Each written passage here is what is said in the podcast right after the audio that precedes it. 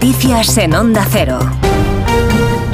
Buenos días. La viuda del opositor Alexei Navalny, a la que recibirán los ministros de Exteriores esta tarde en Bruselas, acaba de publicar un vídeo en el que asegura que no se rendirá, que luchará por construir una Rusia libre y que estará al lado de los seguidores de su marido, asesinado, dice, por no haber podido acallarle. El ministro de Exteriores español, José Manuel Álvarez, desde Bruselas, se ha confesado conmocionado aún por la muerte del opositor a Putin. Creo que hoy el hecho de recibir a su viuda, a Julia, aquí, aparte de la emoción, el momento de emoción que se va a vivir es desde luego un mensaje político muy fuerte. Le voy a transmitir en nombre del Gobierno de España que esa lucha por la libertad y la democracia en Rusia es también la del Gobierno de España y la del pueblo español.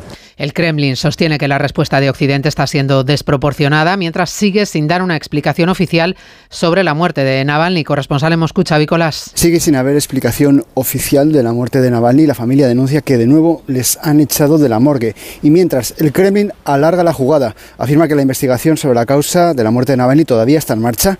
El cadáver, según medios rusos, tiene hematomas por convulsiones y va a seguir, parece, a buen recaudo. El portavoz del presidente ruso, Dmitry Peskov, se ha negado a comentar la negativa de las autoridades penitenciarias y de la morgue a entregar el cadáver a la familia.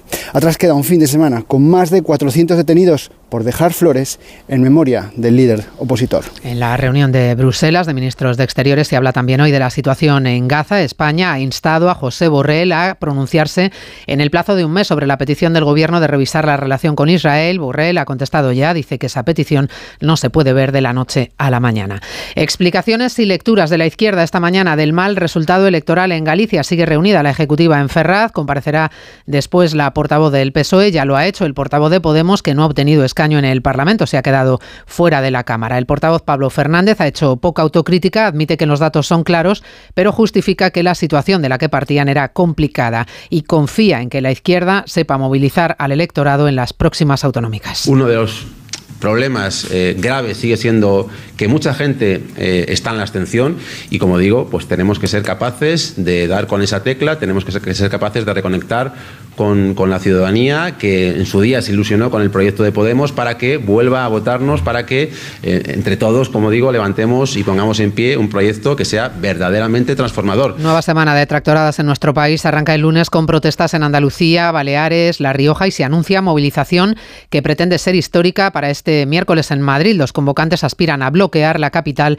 con 500 tractores. Laura Lorenzo. Los tractores tienen previsto llegar a las proximidades de Madrid el día antes, es decir, mañana martes y a primera hora del miércoles partirán en seis columnas para acceder por los seis principales accesos de la capital hasta llegar hasta la Puerta de Alcalá. Luis Cortés, que es coordinador estatal de Unión de Uniones, habla de una movilización histórica. Se abusa en este país de la palabra histórica. Se abusa. Ya todo lo que hacemos histórico. histórico. Yo puedo asegurar que el miércoles sí va a ser histórica. Y esto solamente por una cosa, el hartazgo de los agricultores ante la situación el hartazgo de los agricultores a que se les mienta. Dicen que están hartos, consideran que las 18 medidas que ha presentado el ministro Planas no van a ninguna parte porque no solucionan el problema de fondo y sobre todo consideran que las tres grandes organizaciones no son interlocutores válidos en esta negociación. Y la Torre Eiffel que está cerrada al público este lunes, los turistas y visitantes que a diario acuden al emblemático monumento se quedan sin verlo por una huelga de los trabajadores que podría prolongarse. Corresponsal en París, Álvaro del Río. Es el segundo cierre en apenas dos meses. Los sindicatos que han convocado este paro denuncian la gestión financiera del Ayuntamiento de París, al que acusan de recortar el presupuesto necesario para obras, de no invertir lo suficiente en mantenimiento. De hecho, aseguran que el emblemático monumento está muy degradado y por otro también de inflar la previsión de ingresos y aumentar el canon que la municipalidad percibe de la empresa concesionaria. Una huelga que ha sorprendido a muchos visitantes que hoy a primera hora seguían llegando al monumento y que ante la falta de información hacían cola sin saber si abriría en algún momento. Los trabajadores decidirán en una asamblea si reconducen y prolongan también el cierre mañana. Y el deporte con este Rodríguez. El pinchazo del Real Madrid en Vallecas, que no pasó del empate ante el Rayo, debe servir de acicate al Girona, que hoy visita San Mamés en el partido que cierra la jornada 25 de Liga. Los de Mitchell pueden recortar la ventaja de los blancos, pero el Atlético no quiere perder de vista la Liga de Campeones. Precisamente la Champions centra los esfuerzos del Atlético de Madrid y Barça esta semana. Los rojiblancos entrenan a esta hora antes de viajar a Milán para medirse mañana al Inter en la ida de octavos de final. Simeón espera recuperar a Morata para el choque.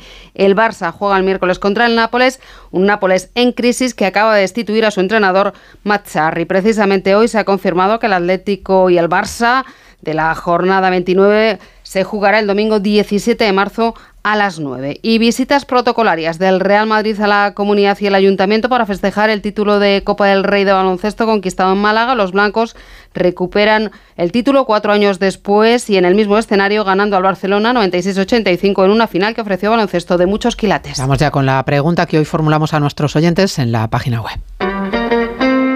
Nos gusta contar con su participación. Por eso les invitamos a que voten en la encuesta diaria de los servicios informativos en ondacero.es.